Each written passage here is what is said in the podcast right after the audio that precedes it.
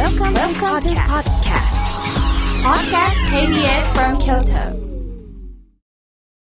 サウンド版半径500メートル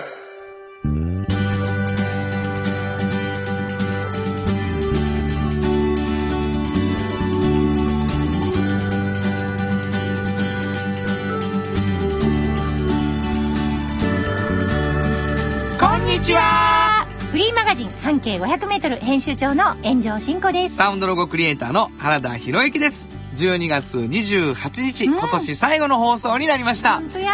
緊張しております。はい。えーというのもですね、うん今日はですね、はい。すごい方がゲストにそうなんです。来られるんでございますよ。はえーというわけですが、あーそのゲストの方をお迎えするのは後半でございます。えーまずはサウンド版半径 500m いつも通りにやっていきたいと思うわけですが、はい。サウンド版半径 500m ということは、サウンド版ではない半径 500m があるということなんですね。そうですそれは何ですか？はい。えー半径 500m というね、フリーマガジンを私作っておりまして、はい。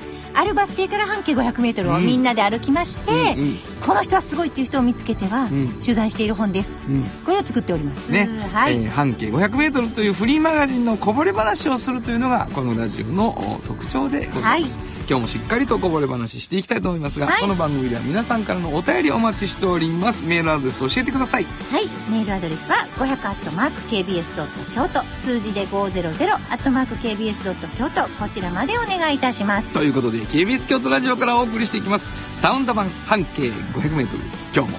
張り切って参りましょう。サウンド版半径 500m この番組は山陽火星トヨタカローラ京都土山印刷村田機械フラットエージェンシー藤高コーポレーション MT 警備日清電機の提供で心を込めてお送りします。産業化成は面白い。ケミカルな分野を超えて常識を覆しながら世界を変えてゆく。もっとお真面目に形にする。産業化成賃貸を通して楽しい暮らしを提供するフラットエージェンシー。京都と京都を訪れる人とが出会うプラットフォームでありたい。今日も京都の街づくりを応援するフラットエージェンシー。村テックを知ってますか？人を助けるからくり機械がパートナー。安心と誇りを持って働いてゆける会社です。なくてはならないまだないものを作り出し未来を描く。村テック村テック MT 鍛え抜かれた安心警備。ハキハキテキパキキビキビと誇りを持って信頼できる。警備に努めます。感動のあるセキュリティサービスも提供する。株式会社 MT 新庫編集長の今日の半径 500m このコーナーでは京都市バスのバス停半径 500m のエリアをご紹介するフリーマガジン半径 500m 編集長炎上真子がページに載せきれなかったこぼれ話をご紹介します。はい。もうね、うんえー、年の瀬でございますけれども、どこかのバス停から半径 500m のうん何か特徴的なお店を紹介していただくんですが、バス停の名前は最後に言います。はい。なので、えーちょっとヒントになることを言っていただきながら、うんあ、ここのバス停違うかな？なんて思いながら聞いていただくというのがこのコーナーでございます。はい。今日はどのあたりでしょえっとね、あのーまあ、バス停の名前がね、うん町名なので、うんみんなそんな町名って知らないじゃないですか。すねだからこれは分かりっこはないんです。ただ、あのー位置的なものだけお教えしましょう。はいはいあのー鴨川のね、うんあの、上流の方。だから、それしか分からない。みんな絶対分からない。なるほど。うん。鴨川の上流の方。上流の方えー町名のバス停。バス停だからなんとか橋とかでもないし。ないないない鴨川ずっと上がっていって、うん町名の上流。うん。上流。だいぶ上流ですか？そうやね、かなり上流？あ、そうですか。うんうんうんええそうですか。うんうんうん。分かりにくいね。いや、わかりにくくないです。本当ですか？はい。まあ、えっ、と MK ボールなんかはもう全然、あ、ちょ、あのあかんあかんあかん。あの辺ドンピシャとかあかん。あの辺です。全然あかんわ。ものすごい近い。雲ヶ畑ぐらいをイメージして、今、だいぶ手前で言うたら全然上流ちゃうやん。街中や、まだ。そっか。うん。MK ボールのあたり。なんで？いや、いいです、いいです。はいはい MK ボールもいろいろあるかもしれんからね。はいそうですそうですんん鴨川の上流の MK ボールのあたりってもう、あたりのバス停ほぼ答えや。いやいやいやいや。はい、わかりました。そこの、は何、い。そこにね、はいあの、まあ、パン屋さんがあるんですよ。出た。うん。好きやな、パン屋さん。パン屋さん好きですよ。でもね、ここ特徴的なのは、うんお昼時とか、うん朝、朝やね、特に。朝バス乗る前朝おうおうに、買っていかはんねんけど、うん。男子ばっかりなんですよ。買うのが。え、そうなの？もう男子が買いに行くパン屋。それはな、ボリューム？いや、違うんですよ。あのね、男子って、その、ちょっと女子みたいな、ハード系のパンとかね、まあ若い男の方で食べるかもしれないけど、まあおじさんとか、普通の、まあ原田さんぐらいの年の方とか、あんまりね、パンばっか食べないじゃないですか、その、わざわざバス乗る前とかに、お昼用とか朝用とか買って。それは多分ね、ご飯党の人も混じってるからだと思うんですよ。え、ちょっと待って、もう偏見がすごくて。そんなことない。男子はパンを食わないってそんなことない。そんなことないけど、なんていうのかな？女子はどうなん？じゃあ女子の話聞く？わ女子は朝、たか例えばサンドイッチとか、食べてなんかちょっと、あの、フランスパンサンドとか、はいはい食べがちじゃないですか？そんなことない？な。なんで、うん、うんいいよ、聞聞く聞く。ほんで？だから例えば、どういうこと？おおじさまとかが割と、本当になんや、おじん。さんはあれか、フランスパンのサンドイッチ食べれてへんって言ってんのか。いや、そういうことが多いと思うんです。多いんや。多いと思うんですよ。あなたのあなたの知ってるおじさんは。うん。でも、そこはおじさんたちがいっぱい行くパン屋さんなんですよ。なんでなんなんでなん？それはね、うん。パンが死ぬほど柔らかい。ちょ待って。何 どういうこと？ちょ、なんやろ？何何？いやいや、ちょ待って。何？男子のなんか顎筋がないみたいになってる。違うね。うのなんていうかな。よくもう持っていかれる全部口の中の水分とかほら、うん聞きません？男子が？男子が言うじゃないですか。だからご飯やねんとか。ほんまそれ、どんな男子？なんでそんな常識がわからへんの？常識ちゃうやんもうそう、そういうもんですよね。そういうもんです。そうですか。うんえー今、世の男子を敵に回してることに気づけばいいのに。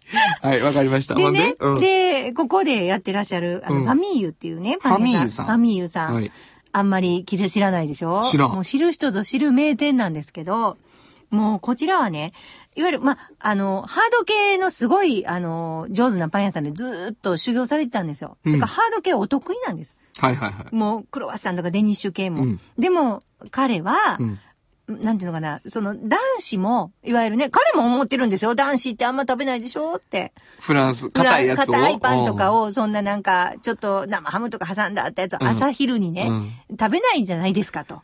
それを朝ごはんって感じで食べれるように改良してうん、柔らかいベーグルとか。あ、ベーグルなの？もうベーグルも含めて、うん基本的に柔らかいんです。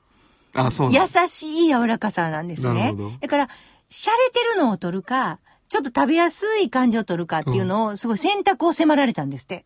あ、自分のパン屋がね。うんうんうんうん。ほんで、その、洒落てないかもしれないけど、柔らかいパンを取った。ちょっと待って何くれ々何何でしょうかもベーグルだってすげえおしゃれな感じよ。でしょ、うんでもね、ここは、いわゆるベーグルじゃないの。どういうこと？どういうこと？ファンファンやねん。じゃあ何言ってるかわからへん。だから、どう言ったらいいの？ベーグル、ムチとか、どういう対象者なクの？イッとかそういう感じ。いればってこと？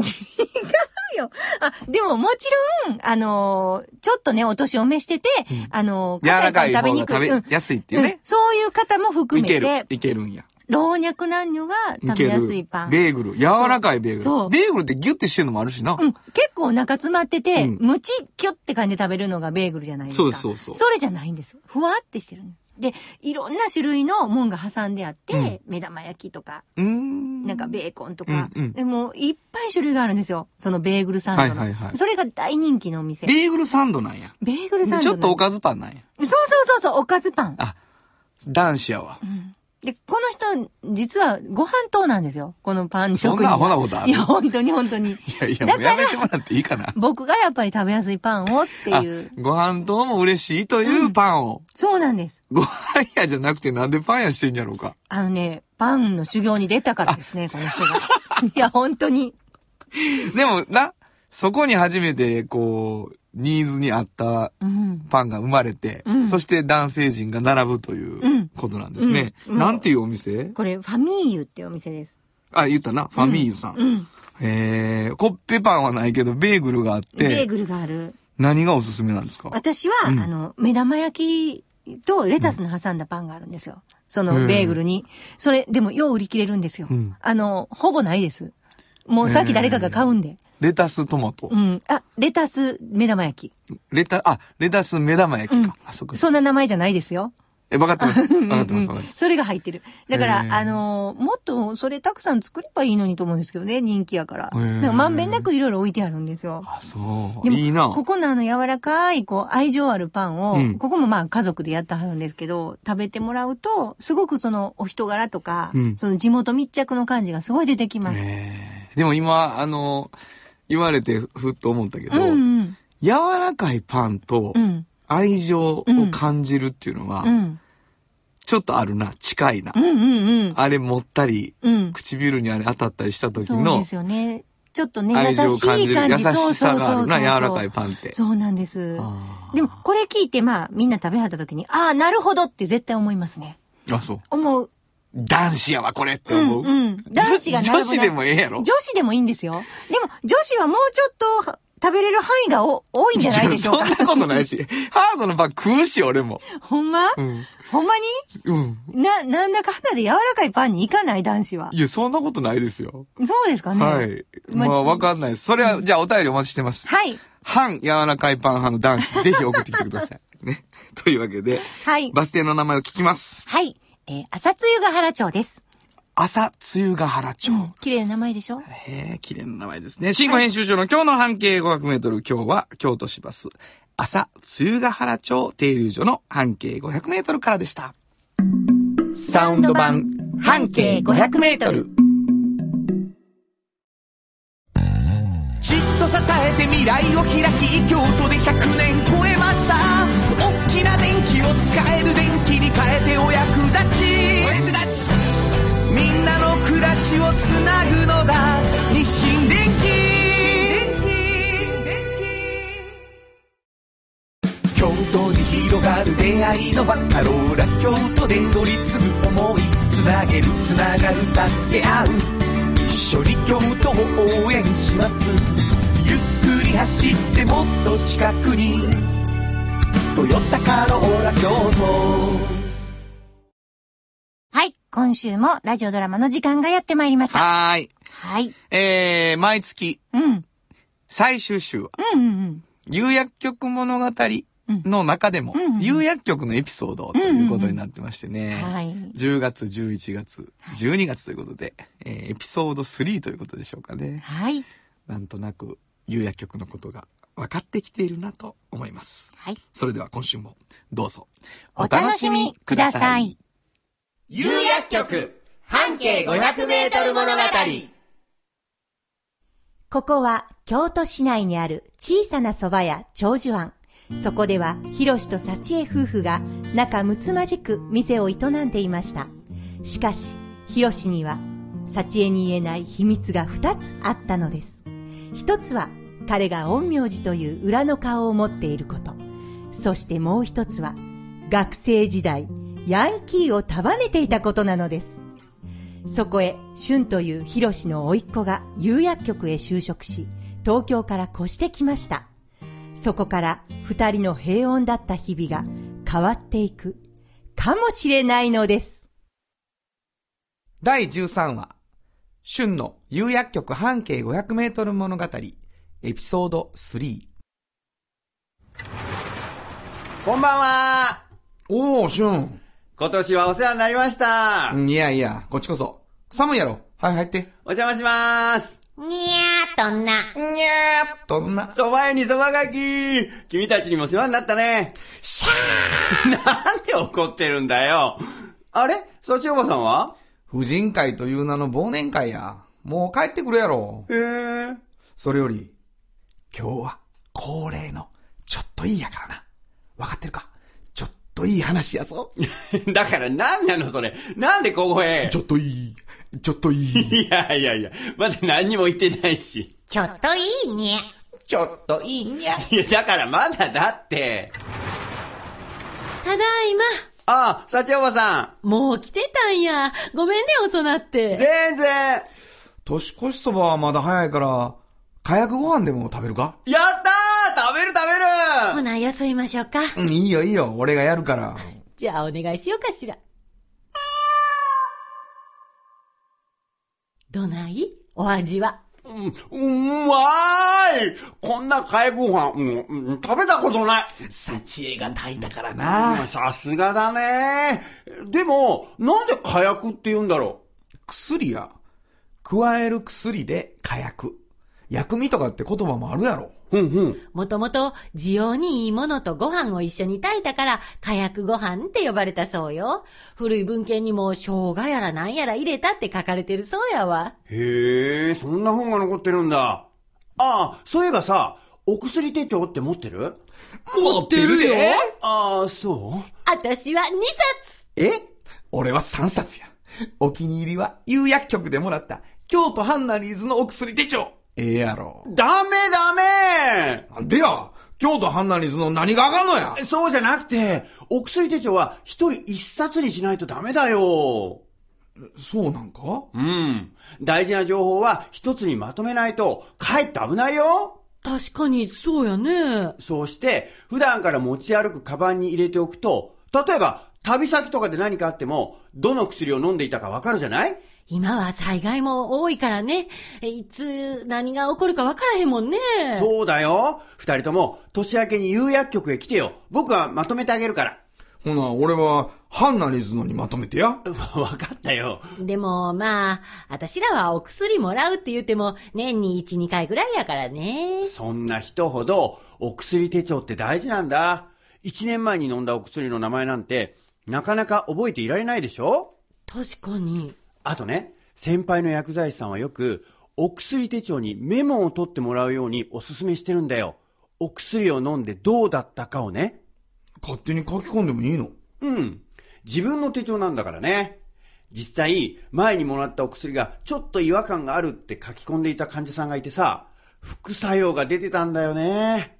えそれで薬を変えて良くなったこともあったんだって。そうやね。気のせいでも気になったことは書いとかんと忘れてしまうからね。あ逆もそうだよ。去年もらった痛み止めの薬がよく効いたとか書いてもらうとさ、次に会った時、お医者さんも薬剤師も判断しやすいんだよ。そうやね。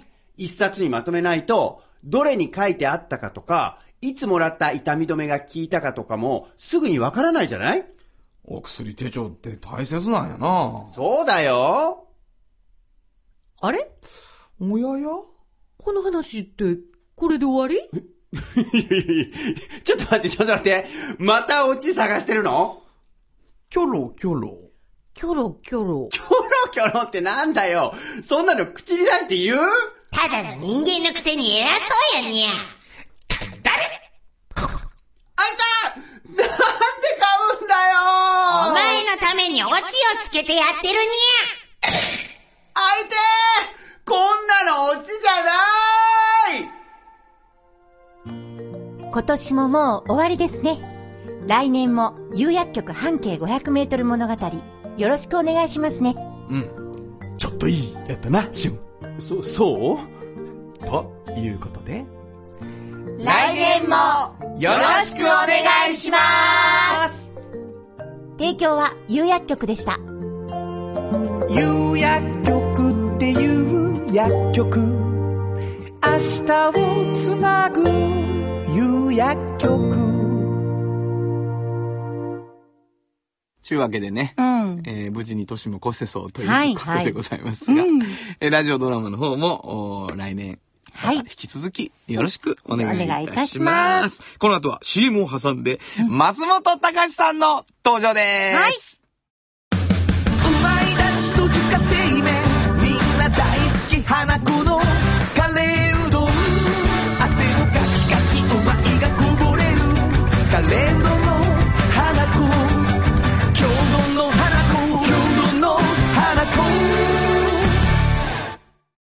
賃貸を通して楽しい暮らしを提供するフラットエージェンシー。京都と京都を訪れる人とが出会うプラットフォームでありたい。今日も京都の街づくりを応援するフラットエージェンシー。歴史と未来すり込み京都を伝える土山印刷支え合いが育てる。潤いある会社土山印刷。まるまるさんから聞き出すのコーナー。普段からゲストの方をお迎えしてちょっと気になる情報や知って得する情報などを聞き出しているこのコーナーですが、今日は年末スペシャルということで、ちょっと信じられない方に来ていただきました。はい。今日来ていただいたのは、松本隆さんです。ありがとうございます。ありがとうございます。こんにちは。こんにちはあり。がとうございます。えー、松本さんに来ていただくということはですね、これはもう、こんな喋りの僕たちがですね、えーもう緊張して変な標準語になってしまうんじゃないかというぐらいの危機感の中、お送りしているわけでございますけれども、まずは、あの、松本隆さん、紹介する必要がないけれども、プロフィールを、うちのスタッフが用意してますので、はいさんの。紹介させていただきます。ははいい。えー、1949年7月16日に東京でお生まれになり、はい69年にエプリルフールでプロデビューされました。えー、同年にハッピーエンドを結成され、70年にアルバムデビュー。はい72年のハッピーエンド解散後、作詞回転し、もうこちらからはね、もう私たち、私たちがはい、はいの世代ですね。はい80年代には多くの松田聖子作品へ詩を提供、えー、ヒットメーカーにあります。で、以後も中山美穂さん、キンキキッズ、えー、いろんな方の作品を手掛けられ、文筆家としても活躍されていますい。や、もう紹介をさせていただく必要がないぐらい、うん特に僕らは、あの、さっきも岸名にね、はい。松本さんのことを調べようと思ったら、歌える曲がありすぎて調べる必要がなかったっていう話をね。二人でもう、あ、あ、全部知ってるっていうこと話で。をしてたんですけれども、はいその松本さんに来ていただきましたですが、はいえー、ちょっと一人連れて行くよみたいな感じで、えー、もう一方来ていただいております。はい園長さんご紹介を。はい。えー、ほほほ座の山下さんです。ありがとうございます。こんにちは。くっついてきました。はい。困った時には山下さんに聞けということなんですけれども、基本的には松本さんに聞け、はい聞いていけよというアドバイスをいただいてますので。いつもあの、うちのね、半径はい500メートルもおっちゃんとおばちゃんも置いてくださり、ほほほ座そして、そして、えー私が昨年、はいえー作りました、うちの方で出しました、えー山岡さん著の、あの、あの、京都のフォークソング。出ました。はい。これをやっぱり一番売ってくださったのがほほほ座さんですね。すごいなはい。というわけで、あの、炎上編集長が、はい京都のフォークソングという本をですね、はいえー書いていく中で、はいえー松本さんにも取材ができたといはいうことがございまして、本当に幸運に思っております。はいはい。まずはそのこぼれ話をね、はい少し聞かせていただきたいと思っております。はい。あのー本当にね、昨年なんですが、ん。あのー松本さんにお会いさせていただいて、あの、当時、1960年代後半からん。70年代前半の京都のそのフォークソングってどんなもんだったんだろうっていうのをお伺いしたんですね。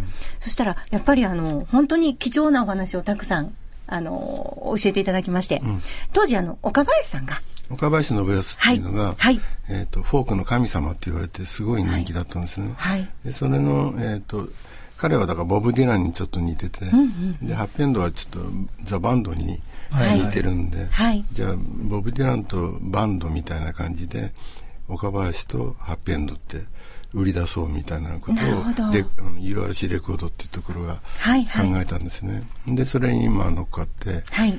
うんと京都とか大阪とかよく来ましたね。月に何回も来ましたね。月に何回も来られてたって。すごい。それ、ボブ・デュランとザ・バンドみたいな感じで行くよって言われて、うんで、なんとなく、分かったって言って、結構そのバンドの感じも、じゃあそれで行こうっていうことになるんですか？まあ、細野大竹はね、ちょっといえ、半分嫌々だったような気がするんでね。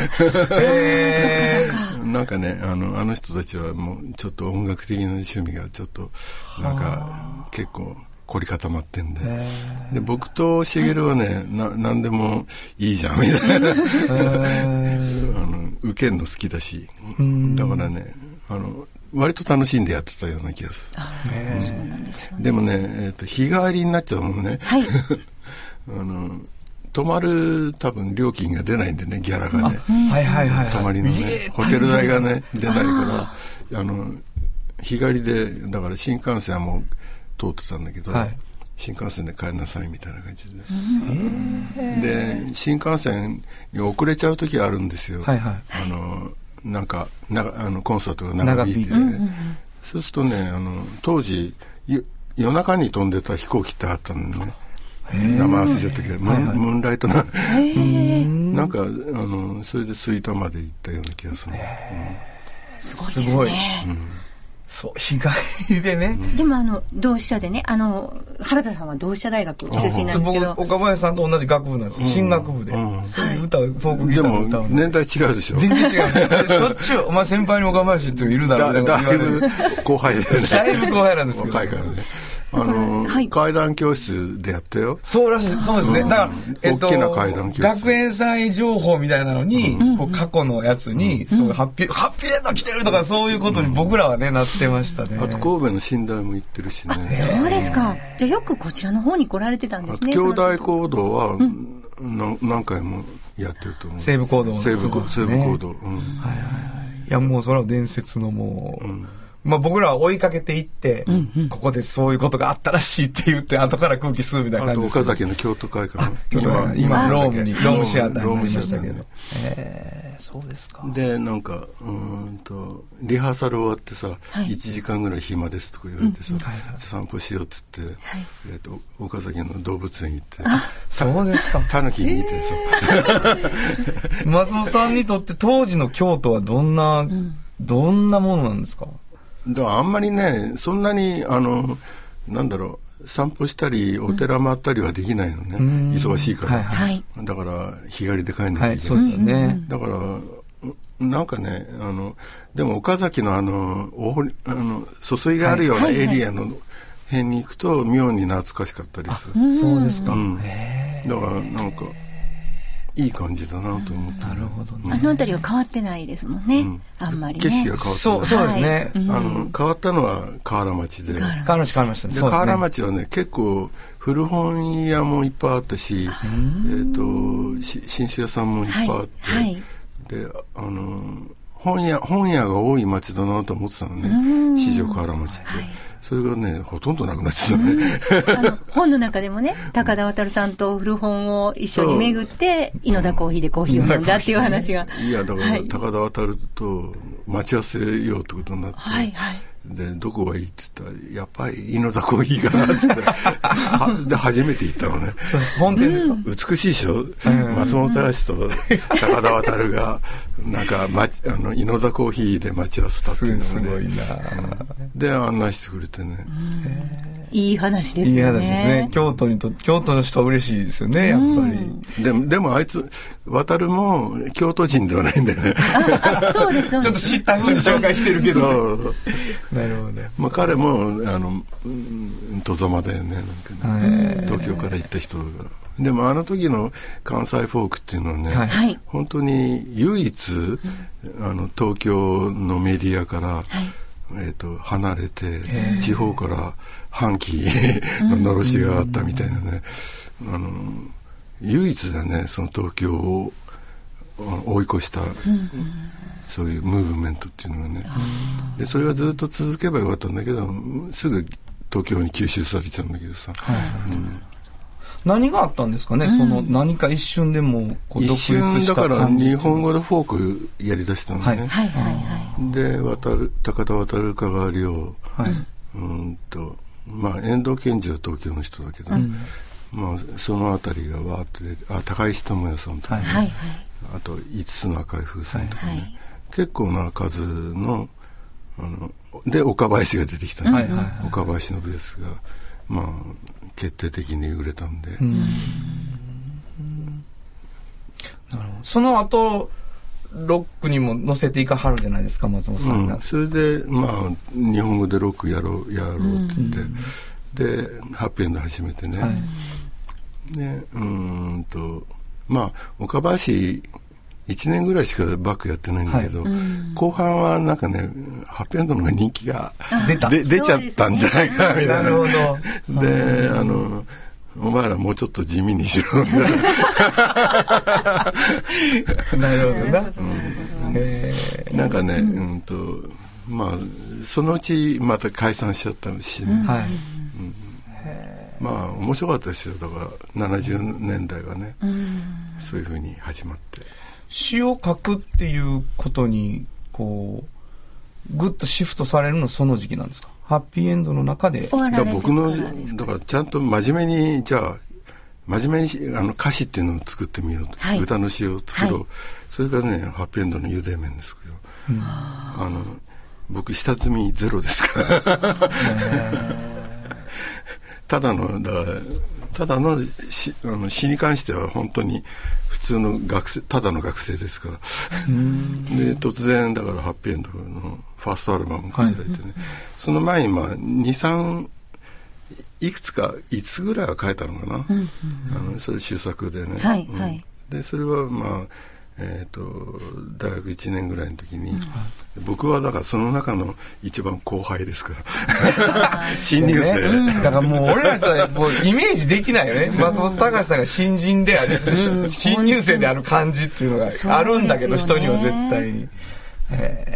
で、今そのね、はいはい。ゆかりのある同志社の、はいはい。あの、方たち、3人と私、あの、本当に、あの、バンドを組ませていただいてましてはい。そうなんですその3人が本当に松本さんの大ファンで、うんで、3人が、もうほ、もう多分今正座してね、聞いてると思うんですけれども、はいはい。特にあの、ドラムの男性は、もう本当にファンで、ん。で、あの、小さな、あの、バイク屋を営んでるんですが、はいはい。長岡京で、はい。あの、松本隆さんという偶然同じ名前のお客さんが来られた時には、はい。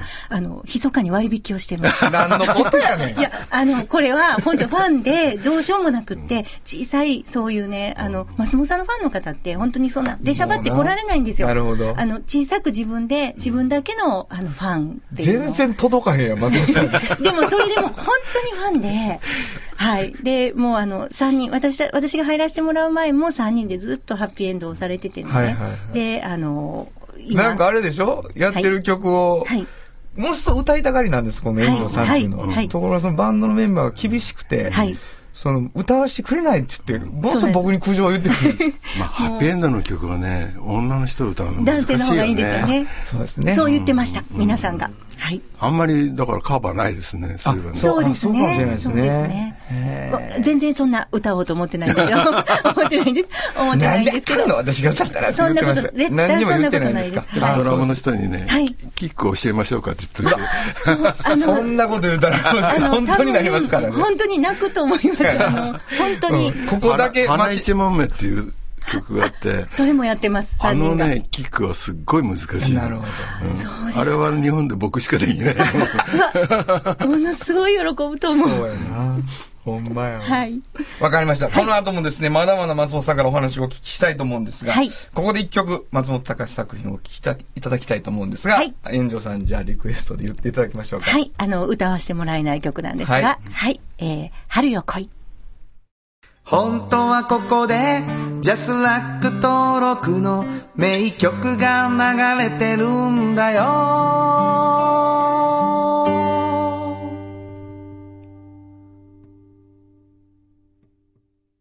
村テックを知ってますか？人を助ける。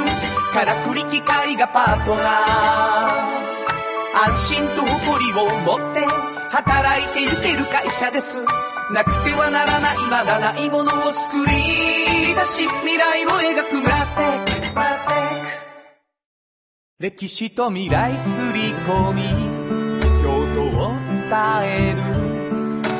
土山印刷支え合いが育てる。潤いある会社。土山印刷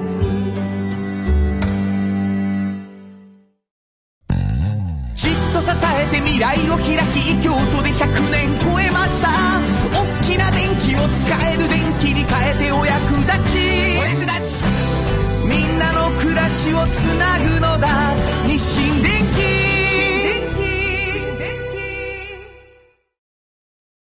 今日のサウンド版半径500メートルは年末スペシャルということで、作詞家松本隆さんをゲストにお迎えしてお送りしています。後半戦も引き続き松本さんよろしくお願いいたします。よろしくお願いよろししますくもうあのーはい。聞きたいことがですね、時系列でいくともう2年ぐらいかかってしまうことが分かってきました。はい。それで、あのーちょっと炎上さんがね、はい。本当にあのー松本さんの詩の世界はい。がもう自分の青春時代だと言ってはい。もはばからないので、あの、炎上さんが聞きたいことを聞いていただくというようなことにしましょうか。あの、本当にちょうど中学、高校時代が松田聖子さんを私は追いかけていた時期でですね、ええあの、日々歌わなかったら歌はないんじゃないかというような時なんですが、ある日、歌詞が男性だということに気づき、ん。で、こんなに私たち女子の心を魅了するこの歌詞が、ん。男性が作っているっていう、松本隆って書いてあるんですね。どの曲も、アルバムも全部。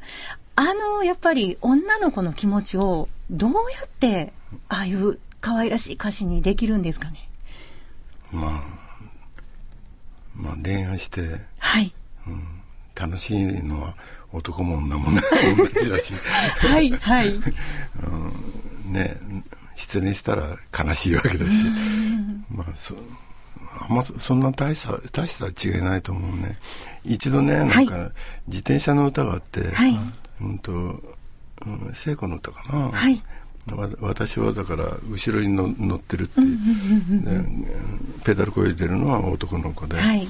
でしたら、うん、と曲作った人が、僕も歌いたいから男の詩に直してくんないかっつってね、でいいよっつってね、うん、とちょこちょこと直すと、はい男でも歌女でも歌えるのね。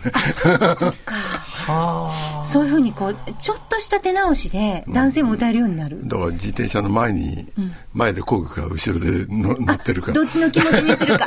なるほど。で今女の子強いから女の子はこれでも男は後ろで違うんだよね。時代が変わってね。時代があってねなるほど。あ、そうか。でそういかようにもなるんだよね、だからねそんな人間ってね大差ないと思う。その、なんかこう、人間を観察されてるんですか？あ人間はなんかね、はい。観察してるみたいね、うん。ずっと見てたりするよね女性も男性も。知らない人おじさんとか。おじさんも。あのおばさん面白いなとかね、うん、あと風景も見てるしね、いや、よくアイテムでね、例えばレモネードだったり、ピーチシャーベットだったり、いろいろ可愛いアイテムが、いつもその、聖子さんの曲には出てくるんですよはいね。で、それがいつもこう、男女の間にあったり、ん。食べてたり、飲んでたりするんですけど、もう絶妙なんですよ、その入り方が。なるほどね。もう、もう本当に可愛らしい世界が、そこで出来上がってちゅうか、るので。その詩の世界で知って、憧れてやってるからね。いや、そうなんです。あの、その通り、また私もカフェでやろうかなって思うところがありこますね。の間さ、なんか、はい。なんかの詩で、僕の詩のボットっていうのはよくツイッターに流れてて、はいはいはで、ハンバーガーを端あの男と女と両端から食べてって最後にキスっていくらなんでもそれは無理だろうって ケチャップでベトベトなんかねロマンチックじゃないよなこれと思って誰の誰に書いた詩か忘れちゃったんだけどねで絶対それはさ101匹ワンちゃんが来てさなるほどそうですね。あの、こっちからスパゲッティ両方食べるような。まあスパゲッティもねそんなベトベトはすると思うんだけどねそうですよ。松本さんの歌詞にそんなね、ハンバーガーはでかすぎるだろうって思ってた。のすごい面白い。詩書いてる時の、なんか、自分の若い時にね、あの、ツッコミ入れてたりするの。なるほどね。改めて見ると。もう、書いたのなんか忘れてなるるからさえーでもキュンとなったんだと思いますよ、当時は。なんないだろうね何かアイテムとしてハンバーガーじゃ。なんないって。やってみて無理やなと思ったカップルがいたかもしれんけどね、当時ね。これどうやってもすや、これどうやってもすやっていうね。憧れては見たけれど。面白すぎ。でもあの、カラフルな色もたくさん使われるでしょあなるほどピンクのスクーターとかね。はいはい。うん。色は瑠璃色でしょ。あ、瑠璃色の地球ね。うんだから、瑠璃っていうのは、ラピスラズリらしいのね。あ、で、あの、石っていうのはすごく希少な、あの石で、で、ものすごい高かったらしいのね。はいはい。でも僕はそのあ、ああいう透明な青っていうのが大好きだから、はいはい。うん。だから瑠璃色ってそうだし、うん、だなんかね、うんと、瑠璃色っていうのもね、希少、貴重で、希少で、えとっても高価なもの。もう、聖子さんのね、瑠璃色の地球っていう名曲があるんですよ。はい。ご存知ありがとうございます。あですよね。もちろん。ももう大好きで。もう本当本に。当に歌わないか不安。大丈夫です。全員分かってるっていうのにまだ歌わないか不安です。松本さんの前でそんなことするわけないじゃないですか、私が。あの、本当にそんなことはない、そんな失礼なことはしないんでいや僕に聞かせたいっていう女の人がいっぱいいるよ。ま松本さんとカラオケ行きたい、行きたいって言ってて、で、僕は行きたくないんだけど、この中でカッコでさ、カッコ行きたくない。君の私はそんな歌はこと言ってません。聞きたくない。私はそんなことは言いません。あそうデリカシーはあるよとはいデリカシーはあります。なるほどそんなことは言いません。はい。ただ、ルリ色の地球は好きだという。好きだっていい曲ですもんねはい忘れられない曲ですよね。僕はあの、垣間聞いていることで、必ず視線だとお伺いしていや、るんですけどそんなことないよ。そんなことはないんですか？聖子はほとんど曲、曲が先で。そうなんですか？そうなんですか。へえ。ハッピーエンドは全部詩視線詩が先だったね、全部かどうかわかんないけどね。基本的にはという。3枚目のし茂の曲とかはちょっと怪しいけど、記憶がないんだよね、もうね。でへえ。松田聖子さんは曲が先が多かったんですか？うんとね、例外は秘密の花園っていう、はいははいいはいはいはい。あれだけ詩が先で。先だった。うんじゃあ、あの、木杉隆夫さんが作曲されたウィングとかも、先に曲やったんですか？もうね、うん秘密の花園以外は全部。全部。全部。うん。そうなんや。それはずらっとアルバムの曲候補が上がってきて、で、書いていかれるんですか？一個ずつ。こもうカセットでドサッとくるから、う来るんでね、それに書いていかれるんうんですね。だから、うん作曲家が簡単に弾いあの、あのエレピで弾,、はいはいいたやつとか、メロディーになってそういうのもあるし、はい。あと、大村君がもう、OK 取っちゃって、はいはいはい。それに、あの、で、僕は人の声だとダメなのね。あ、そうなん仮歌みたいなのが入ってると。あの楽器で弾いてもらうんですか、そのメロディーを。だから、あの、何度もね、あの、これ、エエレ、エレピ、で電気ピアノか、に入れ替えてって、直す、あの、つ返したことあるの。うん。へで人の声だとね、聖子の声と違うからさ、ー違う歌詞になってあた頭で翻訳しないといけない。イメージが変わるんですね、きっと、ね。で、そっくりなあの仮歌の人いるんだけど、はいはいそれでも僕はね、なんか楽器の方が良かったね。しつけやすい。イメージが広がるのね。松田聖子さんに書くときは、松田聖子さんのうん、声をイメージして書かれるんですね、今の話だと。まあ、うんよく知ってるからね。ああ、そっかそっか。うん毎日会ってたから、毎日？はうんほほとんど毎日会ってるようなもんだよね。じゃあもう歌い方も雰囲気も全部入ってるので、じゃあそのイメージがやっぱり詩になってるんですね。そうです。んそれをもう、ね。もうずっと、あの、私たち松田聖子だと思ってたんでしょもう、あ のもうね、本当にね、もう本当にそう思ってましたね。あの、それぐらい。全部できるって言うんですよ、ジャケットの顔が。全然できてないのにっ。とあのね、あの、松本さんの前では本当にそんな話はしないでほしいんです、私。あの、原田さん、本でもさ聖子ってなんでいつもね、半開きなんだろうね、口がね。口がね。多分ものすごい半開きの練習したと思いますよそん。なん言ったらダメですよ。あ、ダメなんですか？はい、わかりました。後で僕随分怒られることになると思うんですけども、すいません。、本当にあの、可愛らしいアイドルだったので、はいもう、衣装から仕草から全てをね、皆が真似していた時代です。いやー、そうですよね。いやいや、あなたはそれ以外にもなんかいろいろあるでしょう、聞きたい。いや、もうもちろんありますよ。あの、いや、私ね、ルリ色の地球のことは実は、あの、お話ししたかったんですけど、はいはいえもう振ってくださったので、はいで、まあ、あのーアルバムの中で、私、あの、青いフォトグラフっていう曲が好きなんですね。で、あれは、年代的にはおいくつぐらいの方をターゲットに書かれてますか？あ僕が大学1年ぐらいの時の、はい。うん、大体、ですよね。み身の回りに起きたようなはいこと。。あのーあれね、青が散るっていう実は、あのドラマの、はいはい、主題歌にもなってまして、大学生その仲間たちが、はいキャ。キャンパスの話そうですね。書けばいいのかなと思ってね。で、まあ、僕、高校も日吉だし、はい大学も1、2年は日吉なのね、慶応ってね。で、えっと、まあ、高校生の時はあまり、あの、寄り道したらいけないんだけど、大学生自由じゃない？はい。で、うん本当はだから渋谷に向かって帰んなきゃいけない,、はいはいは逆に横浜に出張っちゃうわけ、それであの何、うんちょこっとデートしたり、まあそういうこともあって。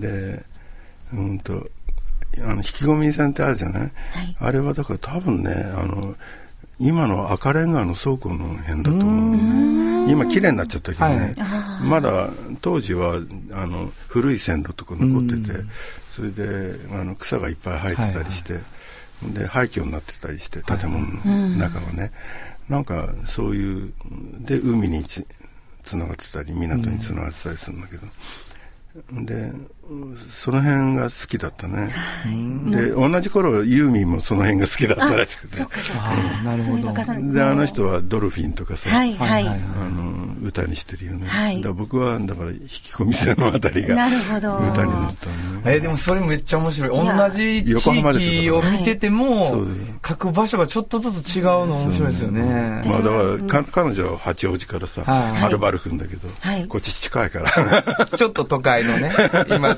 今、ちくりとやらはりましたよ。はい来ましたね今うん中央、中央線じゃないぞっていう。はいはいそれが出ましたねはい中央フリーウェイじゃないぞっていうね。はい。ユーミンと僕はやり合うからいやでもあの、青いフォトグラフの中にね、あの、いつもお悩みを相談したあなたにも話せない時が来たのっていう言葉があるんですけど、もうあそこがもう本当に好きもう本当に好きで、はい。あの、学生時代のそういうキャンパスライフの友達のことをやっぱり思い浮かべて、その、その友達にもやっぱ言えない時が来たっていう。ちょあなたもすごいな。はい。せ松本さんの前で松本さんの詩の説明をするってもう訳がわからいや、ないこともうね、やっぱり本当にあの時あの歌詞で、もう私の心が動いているので。ね、僕の詩なんかは本当にねあの入り口ですからでその後はもうみんながそそのそれ歌をを使ってね自分、はいはいはい自分のものにしていくわけで確かに。だからそれはあります。よく言われるのは松本さんの詩で育ちますだってあそうです、そうです。本当にそうです。そうかもしれないですね。で僕はなんかね、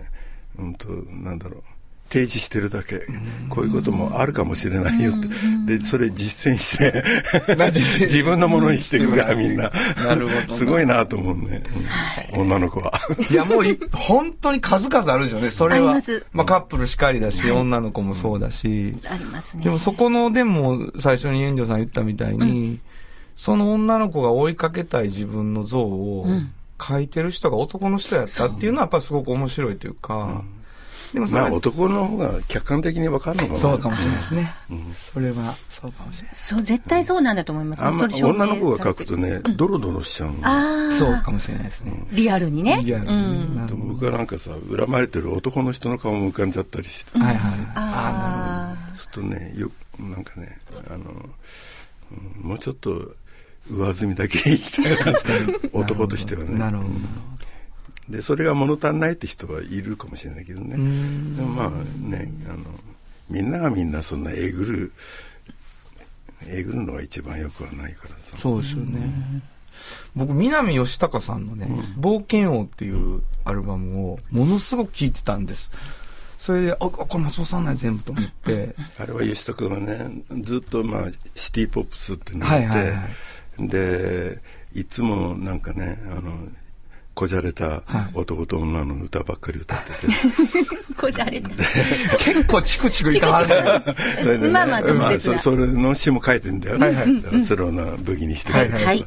まあ、そなんだけど、えっ、と、たまには最初に松本君と作った、はい。あの、摩天楼のヒロインみたいな、はいはい。なんか、すごい濃い世界をやってやろう。うん。で、じゃあ僕がね、じゃあ吉高少年ものやろうかっつって、同い同い年なの。あ、そうですか。だから本当に同じような少年時代を過ごしてるから、はい東京だし、で、えっ、と、こういう雑誌あったよねとか話していくと、みんな一致するからさ、じゃあそういう世界でちょっと濃いやつ作るんです。すっごい濃いの。濃いね。すっごい濃いですよね。で、まあ、あの、売れ、あれもね、ちょっと売れ行きを無視してさ、ああ、そうなのか。でもこの間ビルボード大阪に行ったんですよ。もうすごい良かったです。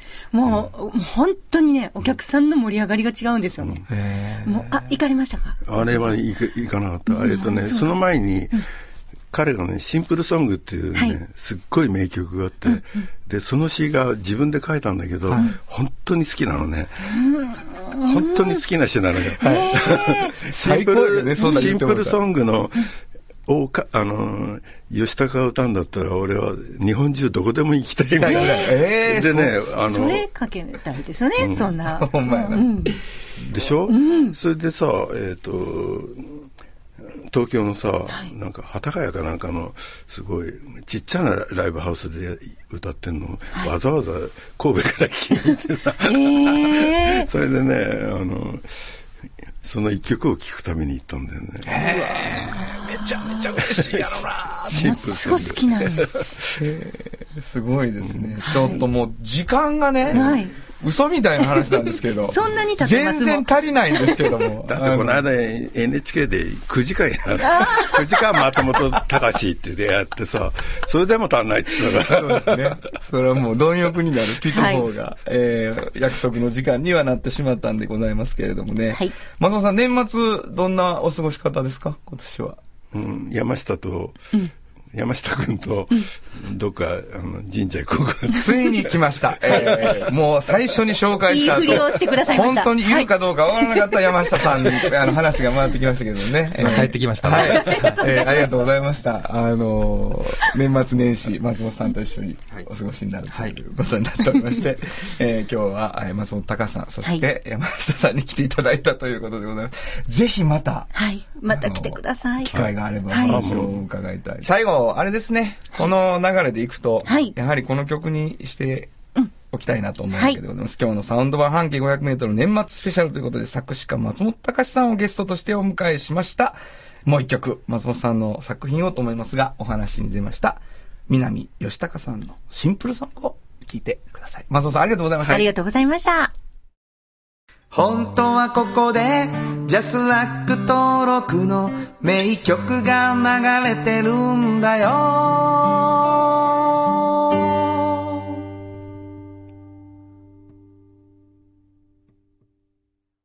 産業化成は面白い。ケミカルな分野を超えて常識を覆しながら世界を変えてゆく。もっとお真面目に形にする。産業化成京都に広がる出会いのバカローラ京都で乗り継ぐ思いつなげるつながる助け合う。一緒に京都を応援します。ゆっくり走ってもっと近くに「トヨタカローラ京都」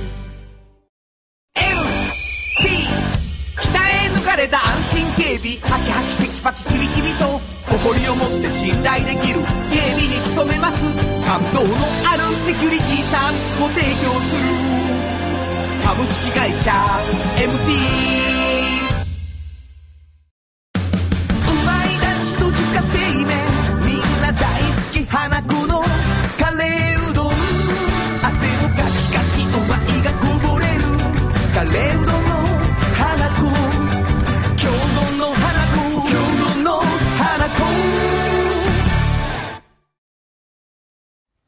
間にエンディングでございます。はいえー、というわけでね、あのー、一年が暮れていくというわけでございます。本当に早かったです。ほんまやね。早かったですか？早かったですよ。それどう？年々早くなる？まあでも仕事独立してからは早いかな。あ、そう。はい。なんでやろうな。なんででしょうね。だけど、まだ俺たちは、ラジオが始まって1年と2ヶ月やって言ったら、う長い感じせん？そんなことん。ない。そうですね。そう思うと、本当もう何年もやってる気がうんうんうんするやん。まだそんなんかって感じはしますよなんですだからね。不思議よね、時間って。うんうんうんでも1年が終わるっていうと早かったなって思うっていう。まあでも充実していらっしゃるということでしょうそうです。ね。お互い。あ、ありがとうございます。私もでございますね。うんはい皆さんもそんな1年だったでしょうか、はいえーそれぞれの1年がくれていくわけですが、来年もよろしくお願いしたいと思います。えっと、半径500メートル、あなたの半径500メートルで、はいぜひお便りをというのと、お待ちしてます。あなたの周囲にもおっちゃんとおばちゃんでぜひお便りをというのと、はいそしてお便りをいただいた方の中から2名の方1冊ずつフリーマガジンをプレゼントしているということなんですが、どこに送ればいいでしょう？はい。メールアドレスは500アットマーク KBS ドット京都。数字で500アットマーク KBS ドット京都。こちらまでお願いします。はい。そしてラジオドラマのキャラクターのイメージイラストも募集しておりますので、はい。書いて写真に撮ってメールで送るとかいろいろしていただけるとそうですね。ですどっかで発表しましょう。そうですね、はい。えーというわけで午後5時からお送りしてきましたサウンド版半径 500m お相手はフリーマガジン半径500メートル編集長の炎上真子と。サウンドロゴクリエイターの原田博之でしたそれではまた来年。良いお年を。サウンド版半径500メートル。この番組は、山陽火星、トヨタカローラ京都、土山印刷、村田機械、フラットエージェンシー、藤高コーポレーション、MT 警備、日清電機の提供で心を込めてお送りしました。